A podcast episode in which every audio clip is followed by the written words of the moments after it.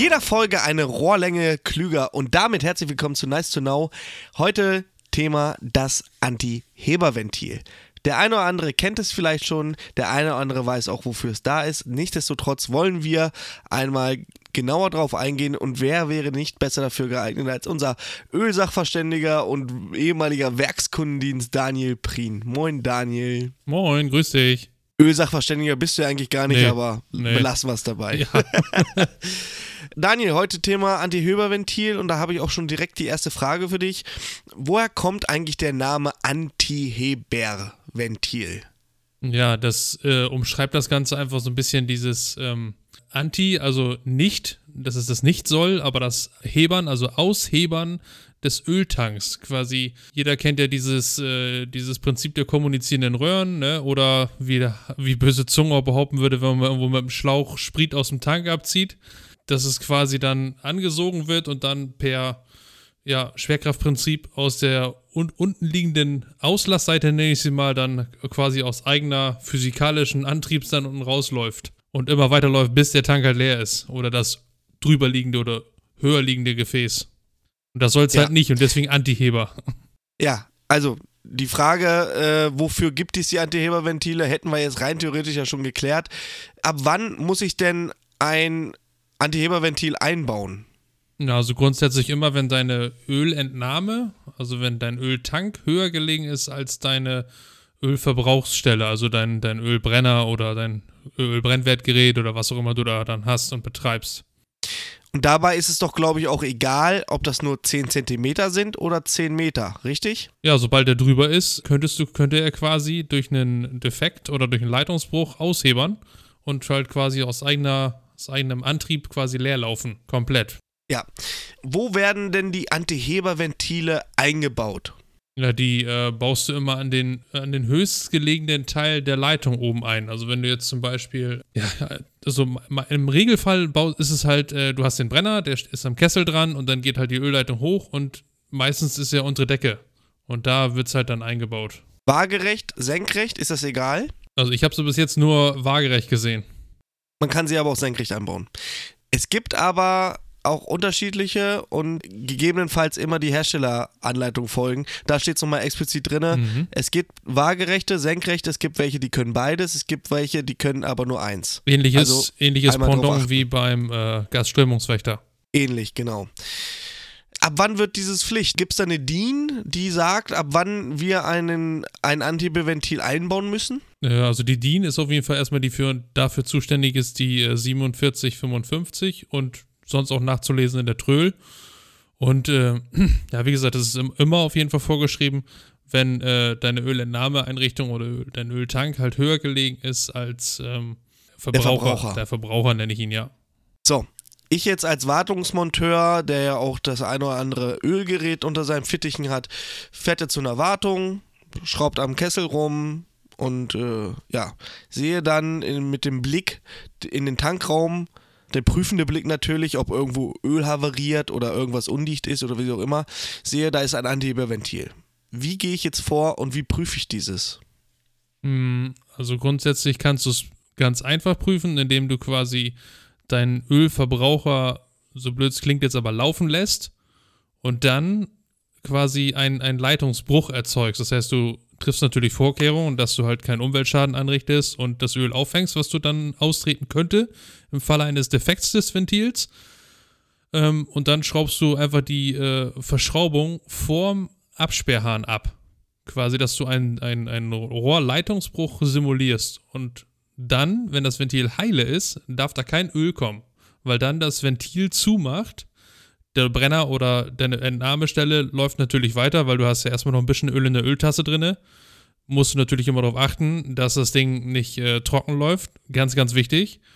Aber um es mal kurz zu simulieren, das ist ja Bruchteile von, von, von Sekunden, wo du, oder nicht mal eine Minute, wo du es dann testen kannst. Und äh, wenn dann kein Öl kommt, wenn du es trennst oder öffnest die Ölleitung, dann ist das Ventil auf jeden Fall heile. Das Antiheberventil hat ja auch, wenn man sich das mal genauer anguckt, eine Skala da drauf. Was stelle ich denn an dieser Skala ein? Mm, Auf dieser Skala, die ist meistens, also das ist von Hersteller zu Hersteller unterschiedlich. Manche haben halt nur Striche oder halt auch direkt mit Zahlen dran. Ähm, und da sind halt immer ein Meter angegeben oder in, also in einen Maßabstand. Und das ist dann quasi immer, du musst dir vorstellen, die, der eine Punkt ist ja quasi deine Ölverbrauchsstelle, äh, dein Brenner, nenne ich ihn aber jetzt mal, und deine Entnahmearmatur am Tank. So, und das, diese Differenz zwischen beiden, das ist quasi die, das, was du an der Skala einstellst.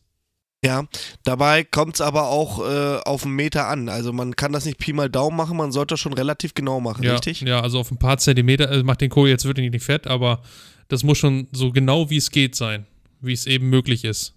Ja, wenn ich jetzt äh, die Wartung gemacht habe, ich habe mein Antiheberventil geprüft, ähm, wäre für mich jetzt die Frage, muss ich diese Prüfung des Anterheberventils irgendwie bescheinigen? Muss ich irgendjemand, reicht es, wenn ich selber weiß, dass ich es geprüft habe?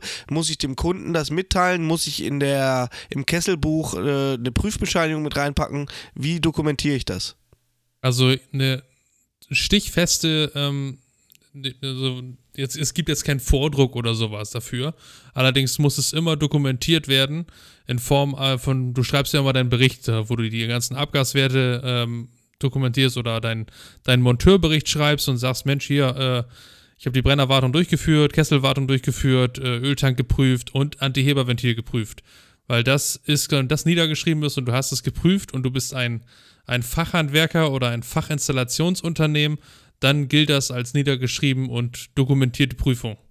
Ja, weißt du denn, ob es verschiedene Arten von Antiheberventilen gibt und wurden denn früher, das ist jetzt mal außerhalb der Reihe, weißt du, wie früher das gelöst wurde mit den Antiheberventilen oder gab es die schon, solange es Öl gibt?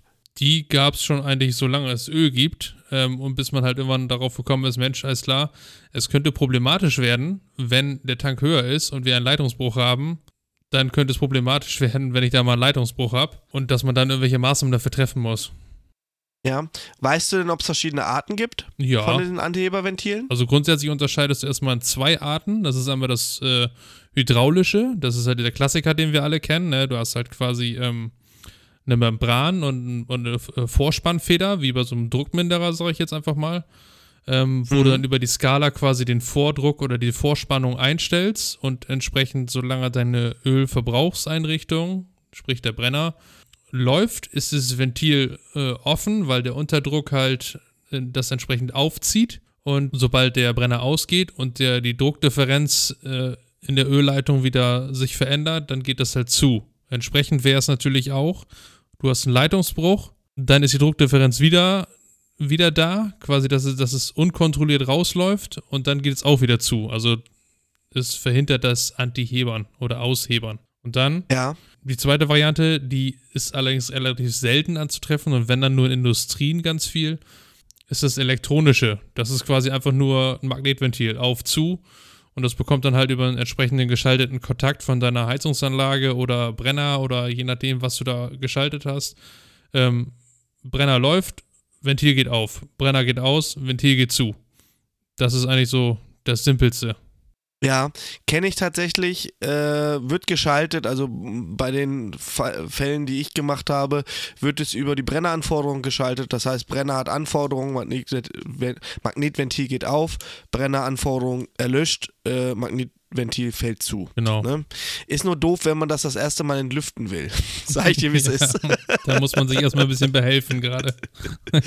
da muss man sich ein bisschen behelfen, ja, ja aber äh, man kriegt's hin, man kriegt's hin. Ja. Ja, ich würde sagen, das war mal wieder ein toller Podcast. Danke, Daniel, für deine Expertise. Und äh, ja, ich würde sagen, wir würden uns freuen, wenn ihr auch nächste Woche oder übernächste Woche wieder reinschaltet bei Nice to Know. Und ja, ich verbleibe mit einem Blumen pflücken und ja, Daniel, was sagst du? Ja, einen, einen erfolgreichen Arbeitstag noch weiterhin. Ja, in dem Sinne, macht's gut, bis dann. Tschüssi. Tschüss.